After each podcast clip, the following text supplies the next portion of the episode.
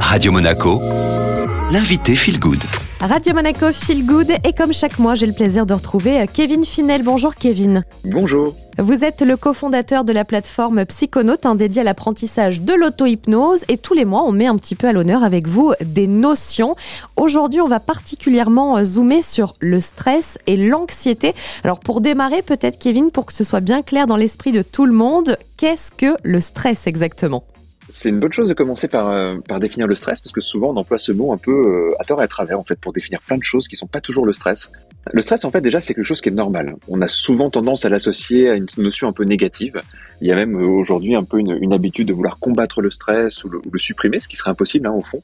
Mais en fait, c'est une notion qui est plutôt positive, au fond, le stress. C'est une réponse de notre organisme qui a pour but de, de maintenir un petit peu notre organisme, en fait, biologique dans un état fonctionnel logiquement, il va y avoir euh, quelque chose qui va nous stimuler, souvent de l'extérieur, hein, et puis à partir de là, ben, on va réagir à, à, ce stimulus. Et on va lutter en fait pour maintenir en fait notre organisme dans des bons fonctionnements. Ce qui devient gênant, c'est quand le stress est prolongé. Un, stress court, c'est plutôt positif. Ça a même une action positive sur le système immunitaire, par exemple. Par contre, un stress long, ça devient épuisant. Et là, au contraire, ça, va nous, prendre de l'énergie qu'on pourrait mettre ailleurs. Et, là, ça peut bah, notamment avoir une action négative sur le système immunitaire. On a évoqué aussi l'anxiété. Est-ce que c'est pareil que le stress ou c'est différent? Alors c'est très différent du stress. Et souvent, en fait, quand les gens parlent de, de stress, ils parlent plutôt de l'anxiété. L'anxiété, ça n'a pas forcément un déclencheur précis. C'est une émotion qui est plutôt vague, qui est souvent là pour le coup déplaisante. On se sent anxieux, mais on peut pas dire je me sens anxieux juste par rapport à ça. Sinon, justement, c'est du stress. Mais souvent, on va avoir un sentiment un peu général. C'est ça qui est, gênant avec l'anxiété, c'est qu'on sait pas très bien d'où ça vient. Donc, on, on a du mal à le saisir dans le ressenti, il n'y a pas de menace précise. Mais il peut y avoir de l'appréhension, il peut y avoir une tension, il peut y avoir du malaise, il peut y avoir de l'insécurité, même c'est souvent comme ça que c'est défini.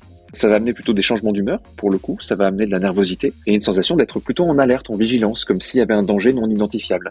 Alors logiquement, c'est une sensation qui est, ponctuelle, qui apparaît ou qui disparaît sans, sans raison apparente.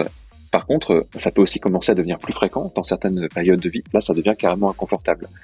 Et ça crée souvent la sensation d'être perdu ou une sensation d'incompréhension dans ces cas-là. J'imagine aussi que la prise en charge est différente entre le stress et l'anxiété.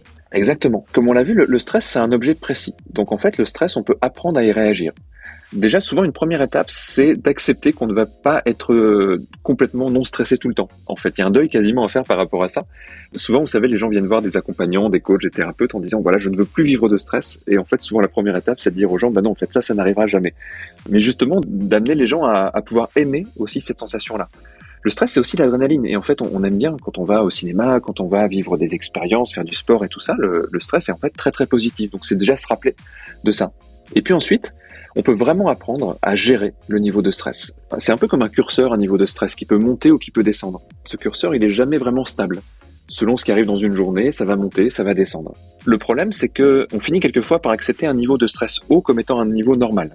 En fait, on va plutôt apprendre aux gens, notamment avec l'auto-hypnose, à descendre sur commande, à monter sur commande le niveau de stress. Alors ça peut paraître étrange parce que descendre, on voit pourquoi, monter pourquoi, mais parce qu'on vient tout d'un coup remettre du contrôle sur le niveau de stress. On répond à notre corps au lieu de, le laisser faire, en fait, on lui apprend à monter, descendre, monter, descendre.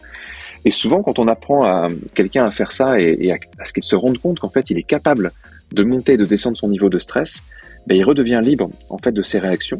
Il va accepter une montée de stress dans certains cas, mais il sait qu'il peut le redescendre et il va aussi comprendre ce que c'est un niveau de stress bas pour pouvoir savoir que c'est ça en fait la norme on devrait avoir très souvent un niveau de stress bas. Et pour l'anxiété, du coup, comment on peut s'y prendre à ce moment-là?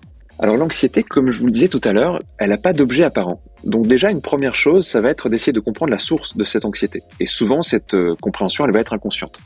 Donc on va, on va avoir besoin de passer par une recherche sur euh, bah, les mécanismes déclencheurs qui se créent à un niveau inconscient. Déjà, ça, ça va changer beaucoup de choses parce que tout d'un coup, on va, on va mettre un objet, on va mettre un déclencheur, on va essayer de comprendre qu'il y a forcément évidemment une origine, même si elle est plus vague. Ensuite, cette anxiété, elle est souvent entretenue par des pensées parasites, des pensées récurrentes, une forme d'alerte. Et cette alerte, elle, prend la forme de prédiction. On, on, imagine ce qui pourrait se passer. Et évidemment, euh, ça donne plutôt des imaginations négatives, des projections négatives. Donc il y a un système d'apprentissage, apprendre à quelqu'un à euh, se couper justement de ces projections négatives, apprendre à quelqu'un à mettre de côté ses pensées récurrentes et ses pensées parasites, ça c'est aussi du pur apprentissage comportemental il y a aussi le rapport au passé. Souvent, on s'aperçoit qu'il y a des événements passés qui ne sont pas digérés. Et ça peut être vraiment la cause de pas mal d'éléments d'anxiété. Donc on vient travailler sur le rapport entre le présent et le passé. et on aide les gens vraiment à, digérer, on aide vraiment les gens à évacuer des, des séquences du passé qui, qui méritent d'être terminées. Merci beaucoup Kevin d'avoir été avec nous. Merci à vous.